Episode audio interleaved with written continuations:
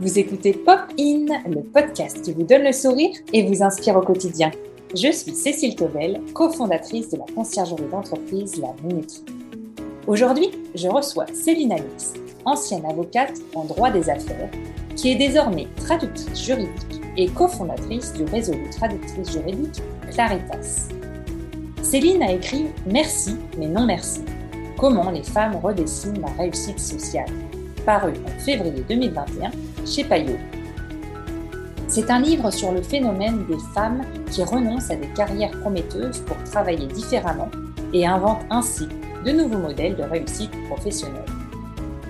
Allez, c'est parti pour notre échange. Bonjour Céline. Bonjour Cécile. Alors dis-moi, qu'est-ce qui te donne la pêche dès le matin? Alors, le matin, alors tu vas, tu vas trouver ça un peu bizarre, mais moi, le matin, ce qui me donne la pêche, c'est de savoir que je vais être, euh, je vais passer un moment tranquille à la maison quand tout le monde est parti, euh, soit au bureau, soit à l'école. Et euh, parce qu'en fait, quand j'ai quand j'ai écrit mon livre, j'ai pris l'habitude de travailler un peu de chez moi le matin et d'aller au bureau euh, en fin de matinée ou l'après-midi. Et du coup, j'apprécie vraiment ce petit moment où je suis toute seule dans l'appartement, euh, voilà, pour me un moment calme, pour voilà aborder la journée. Et, et vraiment, c'est ça qui me donne la pêche. Super. Ben, ça me fait une parfaite transition pour la suite. Qu'est-ce qui te plaît justement dans tes missions euh, au quotidien? Qu'est-ce que tu réalises euh, chaque jour ou chaque semaine, chaque mois en fonction de ton organisation? Euh, ben, Ce que j'aime dans mes missions, c'est que donc, donc, moi je suis traductrice, donc j'ai ce, ce, ce, travail que j'exerce depuis dix ans. Et puis j'ai aussi l'écriture, donc j'ai écrit ce premier livre et je suis en train d'écrire un deuxième livre. Et j'aime la diversité, c'est-à-dire le fait de pouvoir écrire le matin tranquillement chez moi mmh. et aller au bureau l'après-midi et euh, me consacrer donc à la traduction à, entourée de mes collègues, etc. J'aime beaucoup ce, ce, passage de l'un à l'autre, ce mouvement de euh, toute seule chez moi à écrire très concentrée à euh, l'effervescence du bureau et les échanges, etc. J'aime bien ce mélange, ça me donne un bon équilibre justement, parlant d'équilibre, euh, est-ce que c'est super, hein, tu n'as pas eu les questions en amont.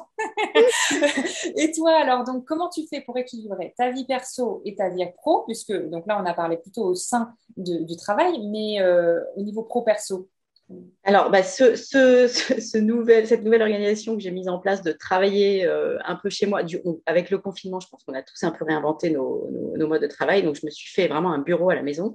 Mhm. Donc, si j'ai besoin de travailler à la maison pour euh, aller chercher ma fille euh, à l'école ou, un rendez-vous médical, etc., je peux. et puis, moi, j'ai un, travail que je peux faire de partout. Donc, du coup, j'ai cette flexibilité énorme qui me permet de travailler de n'importe où, quand je veux, euh, comme je suis à mon compte, c'est moi qui décide euh, quand je travaille ou euh, avec qui, etc.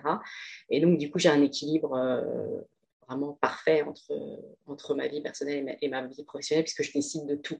Euh, et du coup, cette, cette décision, elle, elle euh, tu, n'as pas d'un côté euh, la vie pro et la vie perso, les deux, les deux sont très liés. Puisque, les deux sont liés, même si j'essaie de, voilà, de fermer l'ordinateur aussi le soir et de faire tu arrives à couper? très, attention. Ouais, ouais, j'arrive à couper. Les week-ends attention à... Oui. Également, ouais. ouais, parce que ça, c'est un peu le piège. le piège c'est ça travailler à la maison. Quoi. Mais euh, non, non, j'arrive à bien couper. Ah bah c'est super. Euh, est-ce que tu aurais justement des, méthodes euh, pour gagner du temps au quotidien? On a parlé de la première qui était de bien scinder la matinée d'un côté et puis l'après-midi de l'autre pour deux tâches totalement différentes. Est-ce que tu en as d'autres que tu souhaiterais nous partager? Euh, bah, j'ai envie de dire, ça, va être un peu euh, trivial, mais quand, quand, je vais au bureau, j'ai la chance de pouvoir y aller à pied. J'écoute beaucoup de podcasts, mmh. d'émissions de, radio, de choses que j'ai pas eu le temps de faire, etc. Donc, je mets à profit ce petit temps de, de marche ah pour euh, voilà, me, me, cultiver, me nourrir. Donc, je pense que ça, c'est une, oui, ça, c'est un gain de temps. ouais, je pense que je suis pas la seule à le faire, mais c'est vrai que les trajets, c'est quand même euh, génial pour ça. Quoi. Donc, euh, oui. il, y en a, il y en a que tu écoutes particulièrement, que tu aurais envie de, de recommander euh, comme, comme, émission? Oh, J'écoute plein de choses. je te dis, ça peut être des émissions de radio que j'ai ratées, ça peut être. Bah, là, j'ai écouté pas mal de podcasts un peu liés au monde professionnel, au euh, dans le cadre de, mon, de, la promotion de mon livre.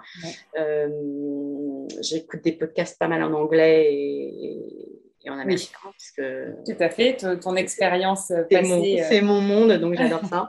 Donc voilà, ça, c'est, très, très varié sur la culture, sur le monde professionnel, sur le développement personnel. vraiment, ça peut. Ouais, c'est très large. Super. Est-ce qu'il y a une cause pour laquelle tu es engagée ou une association en particulier qui te parle?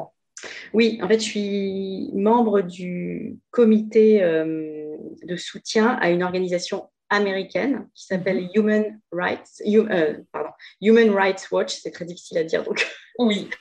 Euh, donc, c'est une, organisation américaine de défense des droits de l'homme.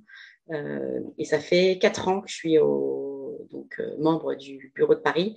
Et donc, l'idée, c'est de lever des fonds pour, pour, pour financer des chercheurs qui vont sur place et qui dénonce en fait les, les violations euh, aux droits de l'homme. Euh, donc c'est vraiment euh, c'est une grosse grosse organisation, mais que je trouve très bien organisée avec des gens formidables et donc ça fait voilà ça fait. Et, concrètement, du coup, qu'est-ce que tu qu'est-ce que tu fais bah, écoute, c'est assez c'est assez pragmatique. Hein, c'est qu'il faut lever des fonds. C'est une organisation qui est financée que par des, des dons privés. Ils ne reçoivent aucune subvention de gouvernement ou d'entité publique. Donc, en fait, il faut, bah, il, faut, il faut financer tout ça. Donc, il faut mhm. lever les fonds et, euh, et, sensibiliser les gens aussi sur, euh, sur ces sujets. Euh, qui, donc, bizarrement, ces dernières années, finalement, les, droits de l'homme, ils ont, ils, ont, ils ont beaucoup, beaucoup souffert. Donc, il faut remotiver les gens et les resensibiliser à la nécessité de, de, de se battre toujours pour, pour les défendre. Donc, donc concrètement, c'est euh, il y, a un dîner annuel qui est organisé. Donc en fait, on invite des gens et on, les, on les, incite à, donner de l'argent pour soutenir cette cause. c'est très. C'est surtout ce dîner ou il y a d'autres Il y a des plateformes? Qu'est-ce que qu'est-ce que C'est surtout ce dîner et puis euh, de temps en temps, il y a des il y a des on organise aussi des petites réunions d'information à nouveau pour sensibiliser les gens et les, et les inciter à, et les, donateurs sont donc des, privés, des entreprises ou des personnes du coup? Alors, des personnes, il y a des entreprises, mais il y a un screening très, très, très euh, serré. Donc, euh, tu vois, donc tout est, tout est analysé. Euh, est-ce que les membres dirigeants sont bien, ne, font pas partie d'autres organisations qui pourraient être en conflit avec les droits d'homme? Donc, donc, du coup, il y a très peu de sociétés qui peuvent donner. Et donc, ça repose beaucoup sur des, sur des dons individuels. D'accord. C'est un fort engagement, en effet. Ouais, euh. ouais, c'est passionnant. Et puis, euh, c'est vertigineux parce que des violations des droits de l'homme, il y en a partout, tout le temps dans le monde entier. Donc, il faut aussi choisir sur quelle cause on se, concentre. On ne peut pas tout. On peut pas tout Est-ce que tu as, une cause récente en tête, du coup Alors, moi, je suis très impliquée. en tant que membre des comités un peu euh, dans les villes comme ça, on peut, on peut se, focaliser sur des sujets. Moi, je, moi, moi j'ai toujours le, féminisme et l'égalité homme-femme qui, me tient à cœur. Donc, moi, je suis plus sur ces sujets-là. Euh, éducation et puis, euh, voilà, égalité femmes-hommes. Donc, moi, c'est ce qui me ça me passionne, donc euh, voilà, je suis plus là-dessus. Est-ce que tu aurais une, euh, une inspiration enfin, voilà, Qu'est-ce qui t'inspire? Est-ce que peut-être une personne, un livre, une œuvre d'art euh? Oui, j'aime bien cette question. Écoute, moi, j'ai pas de personne en particulier, mais je pense que les gens qui m'inspirent, ce sont pas mal les artistes. Mm-hmm. Donc j'aime bien, j'aime beaucoup lire des bios d'artistes parce que je trouve que l'artiste, il est, il est porté par un élan, en fait. Il, on a l'impression, c'est pas une impression d'ailleurs, il, va faire toujours la même chose pendant des années, des années. Il est porté par un élan, il a un message à délivrer, il a quelque chose à exprimer, et je trouve ça fascinant. Euh, un, euh, que ces personnes aient pu trouver leur élan, parce que je pense que chacun d'entre nous a un élan, et, à partir du moment où on l'a trouvé, bah c'est quand même, euh, quand même génial de pouvoir faire ce qu'on aime euh, tous les jours, encore et encore, et avoir toujours le, plaisir de le faire. Et, voilà, ce sont des personnalités un peu euh, obsessionnelles, mais qui sont, voilà, qui sont, qui sont fascinantes, je trouve. Donc, je dirais, ouais, les artistes euh, m'inspirent beaucoup, hein, de manière générale. Et un en particulier ou pas, pas plus que ça Non, ça peut être biographies que as aimé Ça peut être des écrivains, ça peut être des peintres, ça peut être des sculpteurs, des sculptrices je sais pas, non, vraiment, euh, j'ai découvert ça récemment. J'aime beaucoup lire euh, leurs journaux ou leurs, euh, ouais,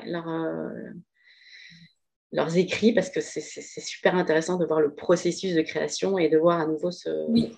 C'est comme un appel en fait. Et, puis, et puis à nouveau, je, pense que vraiment chacun est fait pour faire quelque chose. Et alors l'artiste l'a peut-être trouvé mmh depuis son enfance, mais quand on arrive à trouver ce qu'on aime, c'est quand même, c'est quand même génial. Oui. donc voilà, les artistes. Oh, super. Est-ce que tu aurais, pour terminer cette interview, euh, une anecdote rigolote ou une expression qui te fait rire et que tu voudrais nous partager? Alors, j'ai réfléchi à cette question parce que j'arrivais pas à trouver l'anecdote. elle est difficile. ouais, elle est difficile, mais je crois que ce qui me fait rire, en fait, c'est que moi, j'ai une fille qui a 12 ans et euh, on est très dans le dans les mots, dans les échanges. Enfin, moi, j'adore les mots, c'est mon métier, etc. Et j'adore euh, l'entendre revenir avec des expressions de, de, pré-ado du collège, ça, me fait rire. En fait. Je trouve que c'est hyper innovateur, c'est toujours créateur et tout. Et, et, une de ses expressions en ce moment, c'est frère. Quand elle parle à ses copines, elle dit Mais frère, euh, euh, t'as vu ce. Tu vois? Et quand elle parle, on a un petit chien, c'est une chienne, et elle lui dit Mais, mais frère, euh, tu as mangé ta gamelle? Je sais pas, ça me fait rire en fait. Oh voilà, ça me fait sourire. C'est cette créativité des, ados et, de la langue en fait qui évolue tout le temps. Je trouve ça, je trouve ça super hein, rigolo. Super. Merci beaucoup pour euh, ce partage, Céline. merci à toi. Euh, à très vite. À très vite. Ça y est, c'est déjà fini pour aujourd'hui. Merci d'avoir écouté cet épisode jusqu'à la fin. Je vous retrouve dans deux semaines pour une prochaine interview. Si ce podcast vous a plu, Abonnez-vous sur la plateforme de votre choix et partagez-le autour de vous. Cela m'aide énormément à le faire connaître. À bientôt sur Popin!